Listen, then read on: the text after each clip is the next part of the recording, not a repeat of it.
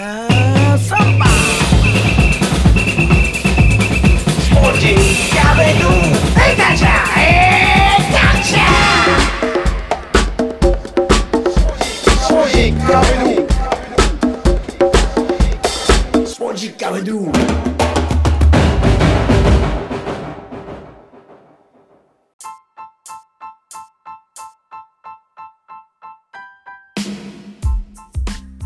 ポジッカビドゥ第217回ナビゲーターの澤田達也です。この番組はケレルが10周年おめでとうの提供でお送りします。さあ、今回のゲストは前回同様に2度目の登場です。スペインに続いては世界で一番幸福の国と言われているフィンランド。ナンバー154、155、156に出演しました。アメリカ、イタリア、スペインと渡り歩いている画家、河内拓代さんと久々にお話をしました。まずは現在のフィンランドについて話をしたんですが、ちょうど昨日、東京オリンピック・パラリンピック開催に向けて、橋本聖子会長、東京都知事、五輪担当大臣、国際オリンピック委員会のバッハ会長、国際パラリンピック委員会のパーソンズ会長によるテレビ会議が開催されました。橋本会長は3月25日までに観客を入れるか入れないかを決めると伝えたそうです。まあ、そもそもずっとこれらの会議は開催したい国と委員会だけで話し合いを進めているわけで、そうなると思い切った決断ができないまま今日を迎えているようにも思えるんです。実際、ロンドンのタイムズは今年のオリンピックは中止にすべきだと見出しを掲載。記事には、イベントのリスクは日本だけではなく、世界にとっても大きすぎると主張。IOC は、日本入国前に多くの参加者にワクチンを接種させることで協力したいと言っているそうなんですが、ワクチンを打ったら安心なのという、まあ、安易な判断は、まあ、他国の問題で他人事のようにも思えてしまいます。一方、元首相のアベノマスクマンは、復興五輪を掲げて開催が実現すれば、歴史に残る大会となると、これまた、もはや他人事のような発言をしているんです。そういった意味でも、今日からのゲスト、フィンランド在住の河内さんからの情報は、日本と世界との差を感じることができるお話ばかりかもしれません。それでは、エピソード1をどうぞ。ね、あの、インインテルネタでね、あの、澤田さんにちょっと質問したいことがありました。ええ意外。そんなに狭い時期しか知らないですからね、僕。いやいやいや、これはクイズじゃなくて、えー？あ、クイズじゃなくて、まあまあ、クイズじゃなくて、こういう選手いましたよねああい。いいですねちょっとあのね僕の好きな、好きな選手。おこれも楽しみですね。えーじゃあ、まず早速なんですけど、その、はいフィンランドが3月8日から3週間のロックダウン、まあ、都市閉鎖をもうすでに発表して、はい。まあ、要するに今、まだあと1週間、まあ、もう切りましたけど、準備段階に、そうですね。うん、そう。そうですね。えっ、と、発表があったのはもうつい最近なんですけど、はいあの、まあ、感染が、あの、コロナの感染が拡大してるっていうことで、うんまあ、あの、今言われた通り、3月8日から3週間うん、の、あの、まあ、英語だとロックダウンですけど、こっちではシャットダウンって呼んでるんですけど、シャットダウンとなる、はい。あの、予定で、で、うん。それが、あの、感染があんまり拡大してない地域には、あの、それが適用されないっていうか、そこの地域は除くっていうことなんですね。もちろん、あの、人が多いヘルシンキとか、あの、大きな街では、その、制限がかかるんですけど、はい。まあ、レストランは閉まりますけど、デリバリーは OK。うんうんうんで、学校の方は中学校以上は遠隔授業、そのオンライン授業はい。になる,、なるんですけどその、それもその後のあの学校の対面授業を完全に再開できるように、ここでとりあえずあの感染状況を抑えたいっていう考えがあるんで、あのそれは全部学校は遠隔にしようっていうふうに決まったらしくてですね。であとはそ外移動、人の移動には制限なしです。あなし、そそこは。なしです。ああ、うんなるほど。ね今回のあの3月8日のシャットダウンを待たずにヘルシンキの首都圏周辺のあの、うん。公共のサウナとか、うんうん。えースポーツクラブ、えー児童公園なんかは、えーっともう昨日から、えーっとえーっと3月1日から、はい。えーもうせ先行して2週間閉鎖をし始めたんですね。でもしこの制限があのうまく機能しなかった場合は、うん。あの緊急事態法を行使する。そうするうんと外出制限になるうん。ということなんで、あのまあ、3月のこの制限はむしろあの個人の移動を可能な限り確保するっていうためのものらしいうです。あのサウナって、はい。密室なイメージが日本だとあって、うん。ものすごくそういう、まあ、コロナちょっと危ないのかなっていう印象が素人ながらあるんですけどそのフィンランドではどういうふうに言われていますか、まあ、人によって捉え方が違うと思うんですけど、まああのまあ、あんな暖かいっていうか暑いところに行ったら、なんかサウナなんか大丈夫だっていう人もいるし、はいはいはい。でもそこは大丈夫だけどサウナ出てその後こうみんな涼む間にこう飲んだりするんですね。そこが危険だとか言う人もいる。飲みます。あ飲むんですね。はあはいはあはあはあまあ、基本的にあのうん。タオル巻いて、はい。あのま、街中のサウナとかでも外にこうババー的なこの飲むスペースがあったりとかするんですよ。で飲み物も買って持って行ったり、あまあまあ買ってそこではい。あの飲むかあの控室みたいなうん。更衣室みたいなところで飲むか、まあ場所によって違うと思うんですけど、まあそういう時に雑談をしてるんで多分それがちょっと危なかったりするのかななんて思いますけどね。その時の服装はもう脱いでる感じですか、そうです、バスタオル飲む。ばうん、タオルのみでもう飲んで、はい。でもう一本行こうかみたいな感じで入るんですか？もう一回入ったり。そう、そうですね。おーじゃあちょっと戻ろうかって言って戻って。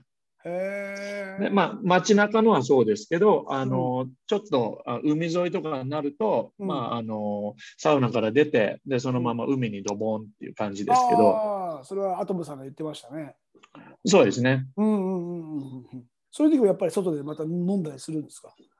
まあ、外は、今の時期はやっぱ寒いんで、あの、はいはいまあ、中に入ってきてからうん。飲むって感じが基本だとは思います。うーんまあ、先ほどのコロナの話ですけど、でもフィンランドはいヨヨーロッパの中では3番目に感染者数が低い国ということの状況でも早い判断でシャットダウンすると。はい。あーあの女性のあれですよね。あのあれ大統領の首相ですかあれは。はい、首相。首相ですよね。はい。首相？うん。うん、首女相女性の方首相です。首相。はいはい。総理大総理大臣っていうんですかね。そうですね。うん。なんかちょうど発表してる姿を見たときに、あ、女性の方なんだなって思って、あれ、国のトップまあ首相ですよね。そうですね。首相も、あの、ん各大臣もみんな女性ですね。え？全員。すごいですね。そうですよね。日本人だからこそこの驚きですよね、やっぱり。もうパッと見、あすごいなんかこの、うん。あやっぱフィンランドらしいなと思いますね。みんなで並んで発表したり、何かをこう政府からのものが出たりとかするときに見たこの映像がうん。やっぱすごくフィンランドらしいなと思いますね。うん。で、みんな若くて綺麗なんです。まあ、まあ、綺麗はどうでもいいかもしれないですけど、あのそういいいうと。そういう若い人にも、うん。あのチャンスがあるっていうか、うん。あのいや、それはすごいなと思います。そうですね。あのー日本だと、それこそ、あのーオリンピックの森さんの発言、女性蔑視のやつも多分はいはいご存知だと思いますけど、はいまさに もうフィンランドではもう信じられないような感じでしょうね、きっとその状況的には。信じられないと思いますね。その話題もちょっと新聞ニュースになってたとは思うんですけそどう、ですか。ほうほうはい。あの、やっぱりそれはちょっと日本の古い体質がでしょうね。ちょっとバレてしまいましたよね。ね ばバレちゃった。バレちゃいましたね。ええまあそういった意味でもちょっとあの感染者数をちょっとこの段階で止めておこうという早い措置がね。そうですね。フィンランド人は基本的に真面目な性格なんですよ。うんあのっていうのもあって、まあ、政府の発表とかには耳を傾けて、もう理解を示すような行動を取るっていうのは、あのまあ、普通に見受けられますね。で状況が良くなってきてはないですけど、うん。あの今何人でしたっけ？あの ?500、600人近くそう、そう、出てましたよね。540人ぐらい新規の感染者がいるっていう。ちょっと前は700人ちょっとっていう感じだった日もありました。でも比較的落ち着いた雰囲気です。あのまあ、去年のコロナが始まった時は、はい。もうあのちょっと、えーまあ、今思うとですけど、うん。あの状況がわからない目に見えないものに対するその個人的な恐怖みたいなのでパニックになってた気はしますけど、はい。あの今は、まあ、今も目に見えないものと戦ってますけど、うんみんなの意識が高まって、あのまあ、みんなで予防に努めようっていううんあの感じは見えますね。個人でこう一人でパニックになってるんじゃなくて、はこうみんなでこう情報をあのしっかり守ってあの、うん足並み揃えてっていう感じには感じます。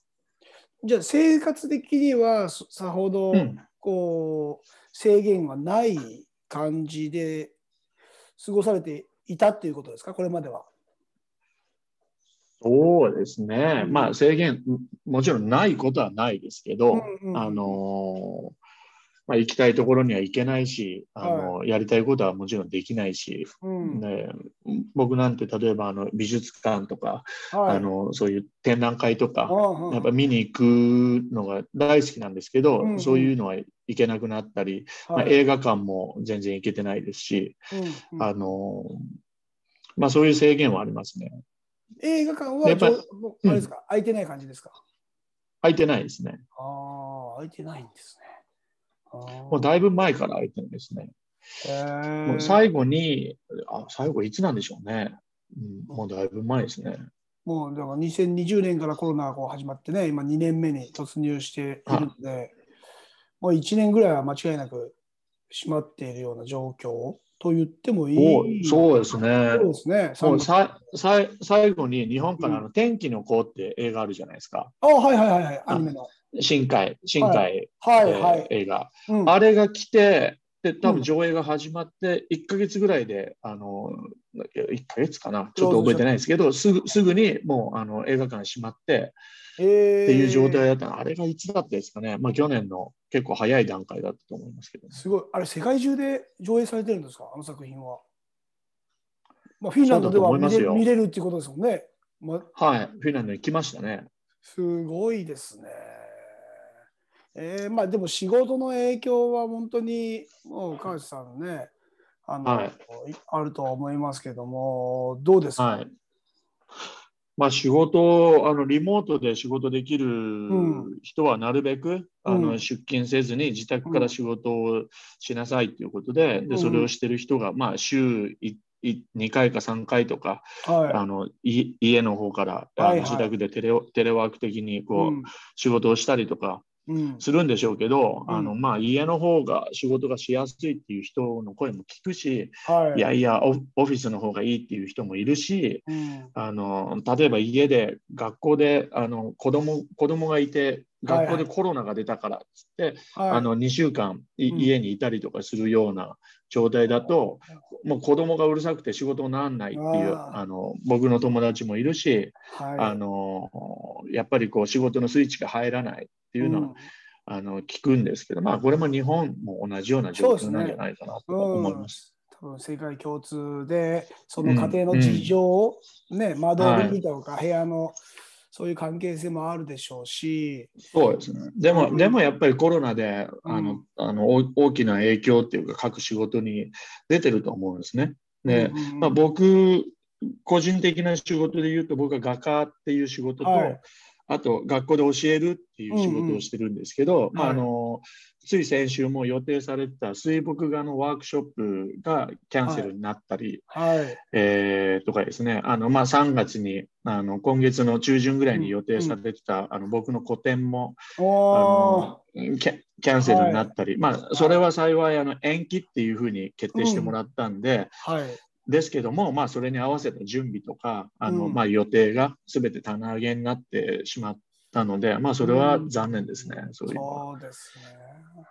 まあ、今回のその展覧会ですけど、い今まで、あの、自分でトライしたことなかったようなテーマで、はい。あの自分の、まあ、深い部分を表現するだけじゃなくて、うんまあ、自分が一皮向けるための手助けをしてくれるんじゃないかなと期待してたんで、うんうん。あのそれができないっていうことで、うんまあ、ちょっと、あの気持ちは落ちましたけど、あー。まあ仕方ないですよね、これは。やっぱこう、ヨーロッパですと、そういった、まあ古典とか、まあ、先ほど美術館の話もありましたけども、えーはい。えー興味持って、もう見たことないような知らない方も足を運んでいくような感じなんですか、文化的にも。えーまあどう、でしょうね。僕は好きなんでよく行きますけども、うん行きますからねうんあのみみんなの興味は高いと思いますよ。うんあの例えばこっちであの無セをコルって言ってですね、ミュージアムカードっていうのがはい。年間で、あのいろんなミュージアムに行けるカードが1年間で60何ユーロ円ぐらいだと思うんですけど、はい、そはい。れで結構なあのミュージアムにそのカードで入れるんで、1年間。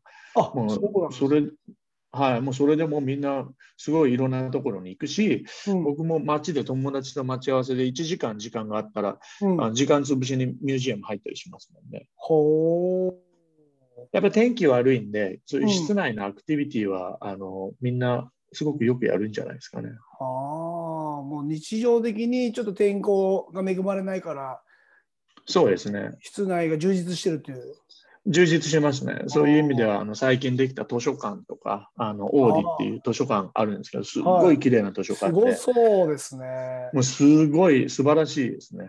うーんでもちろん電子辞書っていうか、そのなんていうか、電子書籍か。あのーはいもうもちろんフィンランドでも活用する方も増えてますか？あんまり見ないですけど、あの話にはまあ、そうですね。あの、逆にオーディオブックとか、あの音でこう聞きながら、オーディオあの本をね、はい読ん読んだりとか、うんそういうのはあの実際どれぐらいの人が使ってるかわかんないですけど、はい。あのうん何人かの家庭、あの何人かの友達とかうんもそういう話はしてましたね。だからああれ、浸透してるんだと思う。あれですよね、前からありそうでなかった画期的というか、新しいはい。はい。試みで、まあ、日本ももちろんありますけど、読み放題みたいな感じで、はい。ね、本を、まあね、代読してくれるような感じで、耳で聞いてますから、まあその分、また他の余った手が違うところに行って、よりこう忙しく、なんていうんですかね、我々の頭の中、体が使われるようになっていっちゃうんでしょうね、きっと。そうでしょうね。ねえ。まあ便利だからこそそういうふうに、だからこうつい最近スペインの、えー女子サッカー選手のことと話した時にも、えーはい LINE はもう喋って相手に伝えます、打たないですとかっていうのもあなるほどね。もうそれが浸透してる国なんだっていうふうに。そうですね。うん。もう新しい動きがね、いっぱい出てきてますよね。まあ、ぼ僕らなんてやっぱりあのね、あの、もう言ってみれば、あの、はい。アナログな世代じゃないですか。はいなかなかついていけないっていうか、そのなかなかこう、そっちにスイッチす。るのが、こうんう、切り替えるのが難しい年代ですけど、まあ僕らの周りも今、まあコロナの状況もあるし、うんうん。例えば学校で教える授業なんかもオンラインになったりとか、うんうん。あのーまあ、難しいですよね。で。僕らの年代がそれにじゃあ切り替えろって言われたときに、うん。あの自分の特徴っていうか自分が持ってるものをこううまく出すのがまだまだ難しいと思うんですよ。うんうん僕はあのた対面で学校で教えたりもしてるんですけど、はい対面で授業をやるときとオンラインでやるときは先生全然あのオンラインつまんないって言われますもんね。あの 生徒に。やっぱりちょっとこうねしっかりと横にいてくれないと伝わらないと。まあ、それもありますし、オンラインだと、うんあの、まあ、生徒の周りで家族が、家族が聞いてる可能性あるじゃないですか。はいはいはい。だから、あの、しょしょうもないギャグとかも、あのノリで話話せないんですよね。そういうことも関連してる、それはありますねまあ、それはもうね、はい。うん、いろんな人で苦労されているでしょうね。うん、コミュニケーションの取りまあでもこれ、れを、これを利用して、やっぱこう想像力豊かに、こう、いろいろ工夫してうん。いる人も周りにいっぱいいるじゃないですか。それはい今ね、新しい、こう、試みをしてる人たちも、例えばこっちで、あの、ミシェランの星付きのレストランはい、の、あの、とかでもデリバリーとかをするようになったんですね。すごい。で。そのうん。デリバリーも、うん。あのこう送ったデリバリーしたものにこれは例えばあのレンジで何分温めてください。これはこんな風に蒸してくださいとか冷やしてください。っていう風に説明書きがきっちりしてあってうん。でその通りにするとあのその星付きのレストランと同じものが家庭でこうもう一回再現できる。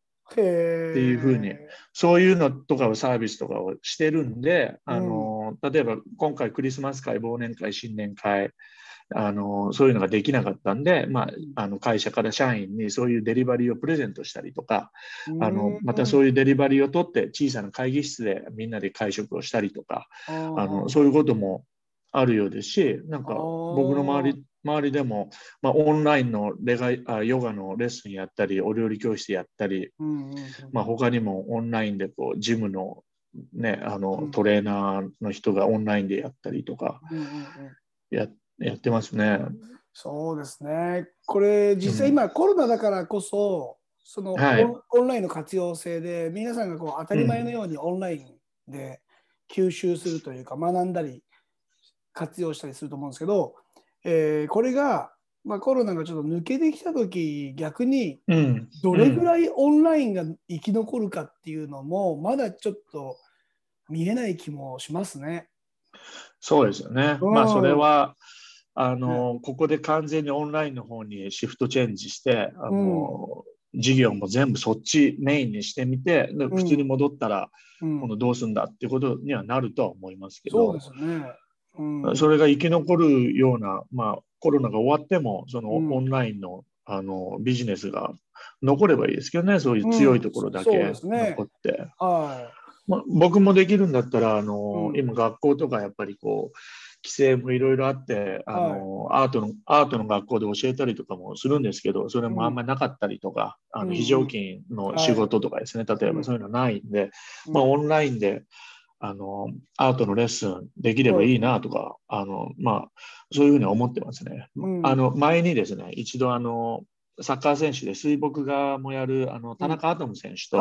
水墨画の水墨画をインスタライブでこう、い一緒に描いてそれを発信したんですね、はいはい。そういうのもすごく面白かったし、うんうんあのまあ、そういうことが、まあ、できればいいなと僕は思ってます。うんまあ、フィンランドにねこう住んでる川内さんが日本の方とつながるのは、まあ、コロナじゃなくてもオンラインっていうものは今後、ね、逆にいいヒントで結びつかれていく可能性もありますし、そうですよね。まあ、うん僕はそういうの得意な分野じゃないんで、もうさっき言ったみたいにすごくアアナログなんで、もう大半の人はそうじゃないですかね最初は。そうですか。もううん、本当に、僕もであのも分かんないです。ちょっともう手探り状態なんですけど、僕はい一応あの、今年の目標はですね、うんあの、あの、奇跡は、あの、コンフォートゾーンの外でしか起こらないっていう、そういう言葉を聞いて、はい。あの、それを、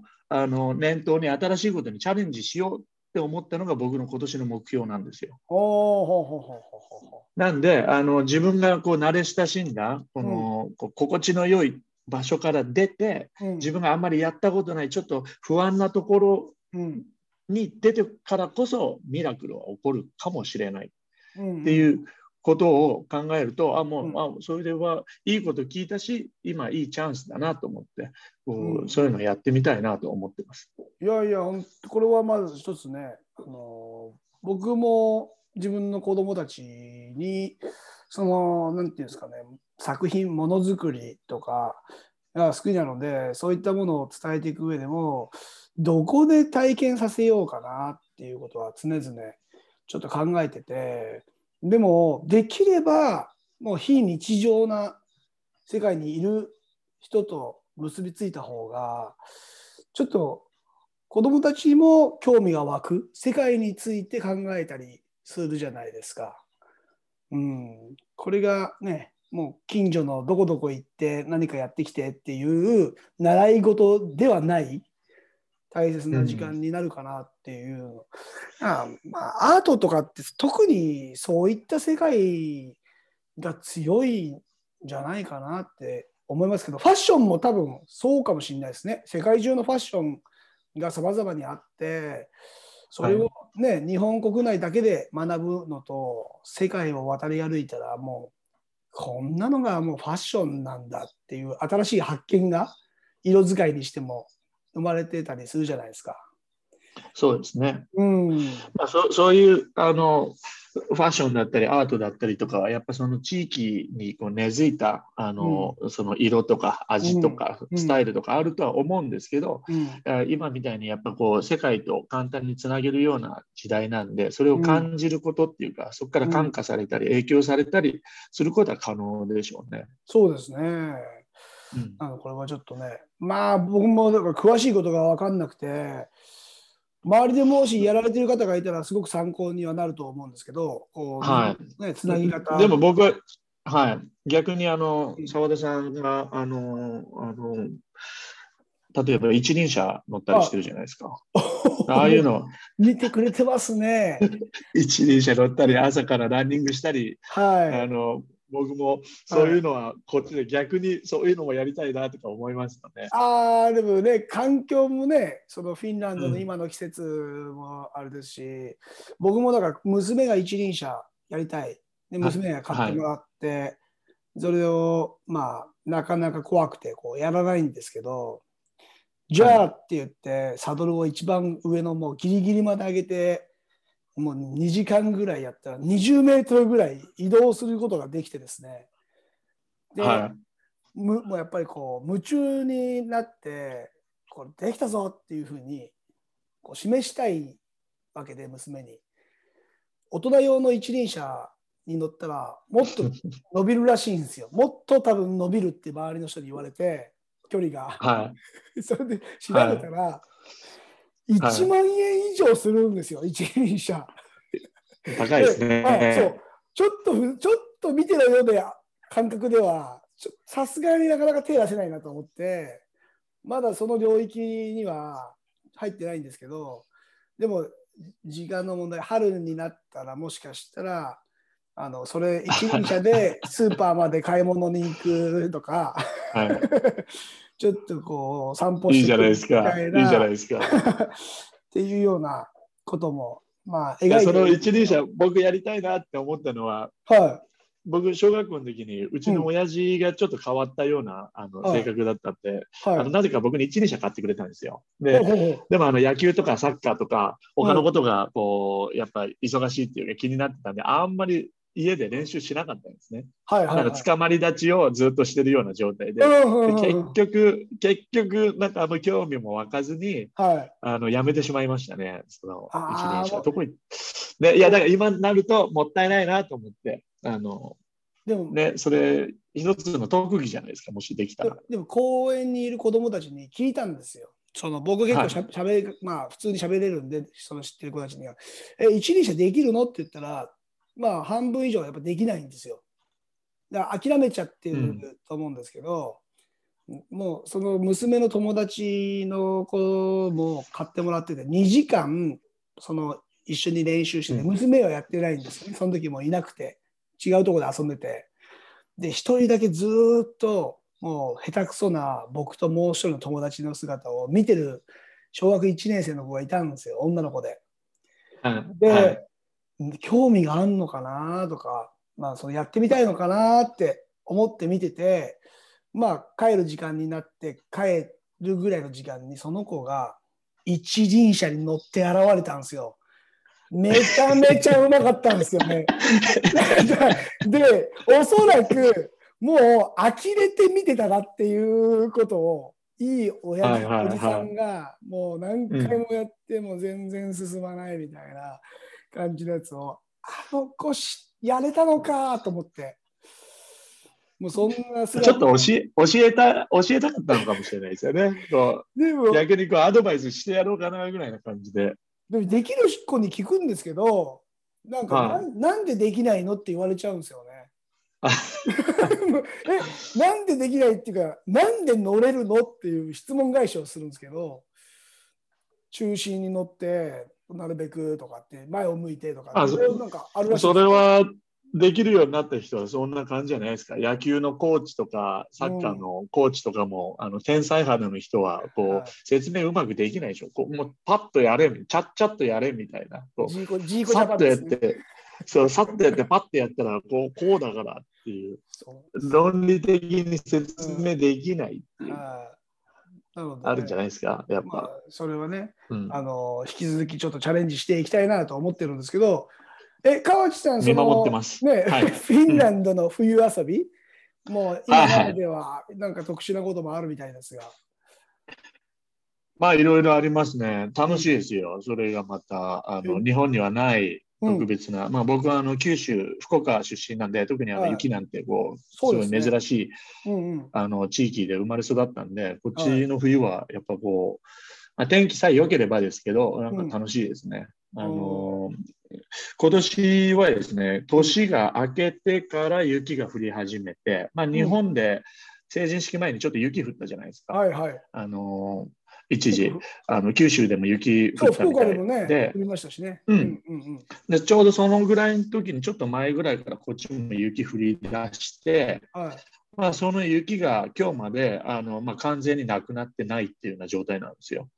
1月の頭のやつが。でああそういや1月の頭に降り出して、それからずっとこう、うんうんうんまあ、止まったり、ちょっと暖かくなったりとかもしましたけど、またはいはい降って、また気温が落ちて、うん。で今年は結局雪が多くて、まあ、ん。2週間連続、気温がマイナスをずっと2週間連続で1回もプラスにならなかったのはあの10年ぶりっていう話で、まあ、寒い時だとマイナス18度、マイナス20度の日とかもあって、まあ、体感体感温度でいうとマイナス25度とか、もうマイナス28度とか、はあもう朝からそういう温度計見るともうひょえです。もうえ？今日どうしようみたいどうするんですかそそういうのもありますね。でもいやもう出れない外に。いや、出ます、出ます。出ます？でもマイナス15度をこ超えると、うん幼稚園とか小学校とか外で遊ばないみたいになるらしいんですけど、はい。まあ、それでも子供たちは外で普通に学校の後とかは遊んでますね、ソリしたりとかして。へえ、もう顔中隠れ、まあ、しっかりもちろん防防寒してますよ。防寒そうですよね。そうですね、顔を隠してる、あのフォフォーミュラー1のあのヘルメットの下にかぶるような やつとか、ああいう、トイがもう F1 レーサー。わかりますわかるでしょ？わかりますよ。そうです、そうです、そうです。うん F1 レーサーのやつです。あれとか、まあ、あうんの、まあ、ヒートテックみたいなのとか、まあ、毛糸の、あの、つなぎみたいなのを下に着て、はいで、その上に、まあ、あの、まあ、つなぎっていうんですけど、つなぎみたいなのを着てる。ますよね。まあ、手袋、帽子、マフラーもちろんで、で、靴下も毛糸だったり、まあ、靴も、あの、ちょっと分厚いようなやつとかですよね。あーままあ、そうですね。カチカチになりますもんね。あ、はうんい。で、寒いかったんで、まあ、うん湖も海もガチガチに凍って、あのまあ、天気のいい日はみんなあのその海の上を氷上散歩っていうんですかね、こう海の家上をみんな散歩、あそうそう歩歩いて。で、僕の娘も幼稚園に通ってるんですけど、はいはい。ソリであの通園してますし、あ海ので僕はあの橋でつながった小さな島に住んでるんですね。で、そこは近道だって言って、はい。あの島から島にあのもう橋を通らずにこうん。う氷の上っていうか、海の上を歩いて あの通ったりしてますけどね。へえ。もうそれだけ安心するほど降って凍ってっていうことなんですよね、きっと。そうですね、まあ、周りがみんな歩いてるんで、まあ、大丈夫だろうって僕、僕みたいに外国人だと、やっぱそういう知識があんまないじゃないですか。でも周りを見てると、まあ、大丈夫なんだろうと思って行きますけど、もう本当、50センチとか、まあ、30センチ、50センチそれぐらいの分厚さはあるんじゃないですか。あのその氷が。もっと分厚いかもしれないですけど。そまあ、めちゃめちゃ寒そうですもんね。そうですね。まあ、人も、あのまあ、クロスカントリースキーとかをしたり、あのまあ、海とかこうあの湖の上に小さなスケートリンクをみんな作って、そこでスケートしたりとか、うんうん、あと、まあ、手手作りの、あのまあ、子供用なんですけど、メリーゴーランド的なあの遊具みたいなのを、うん、あの氷の上に作って、それでやったりとか、えー、面白いです。この間もあの海の上にあの、テントを立てて、でそこでカフェをオープンして、そこで、まあ、コーヒーだったり、パンケーキだったり、パンケーキっていうか、あの、はい、うん、クレープみたいなやつとか、あのサーモンスープとかを売ったりとかしてましたね。うん、へえ。遊び方知ってますね。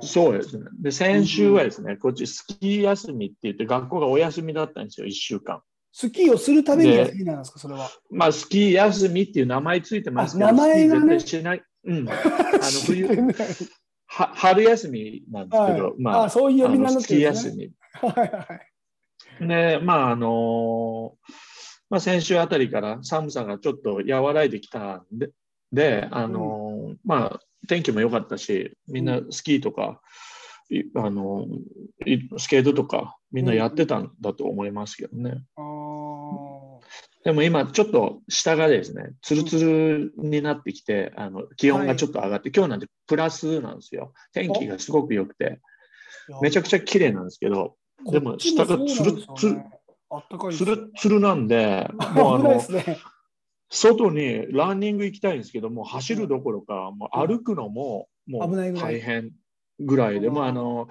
ゴルフのシューズのあのスパイクみたいなのあるじゃないですか、はいはい、ああいうのをシューズについた人たちはもうそれでカチャカチャカチャって言いながらこうランニングしてます。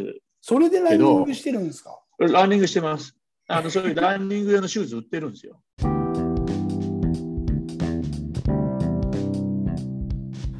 いかがだったでしょうか？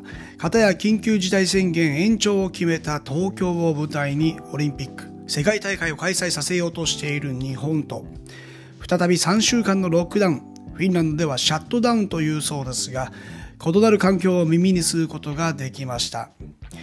空気を読むという言葉、もちろん聞いたことはあると思いますし、どういった意味かもわかると思いますが、改めて調べてみました。その場の雰囲気から状況を推察する。特にその場で自分が何をすべきか、すべきでないか、相手のしてほしいこと、してほしくないことを憶測して判断する、そう書いてありました。これはコロナの感染拡大を収束させる対策にもつながる話かもしれません。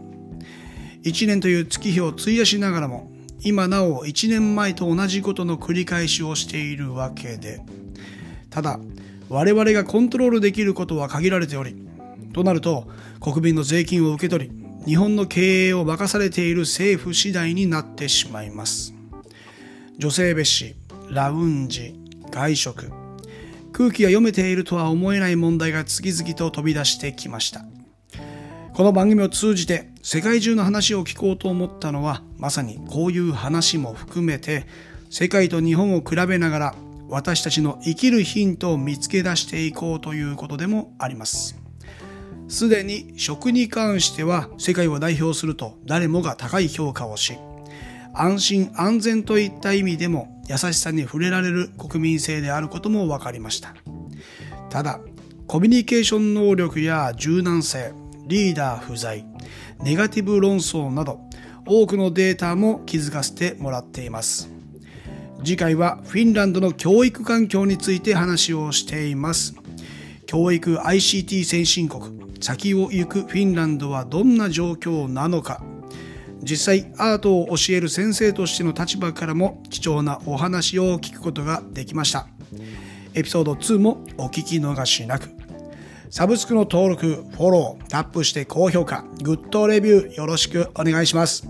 番組のインスタグラム、裏話などをつぶやいているツイッター、カタカナで沢田達也。こちらへのツイートもお待ちしております。ここまでのお相手は沢田達也でした。Muchas gracias. Chao, adiós. Oye, cabrón.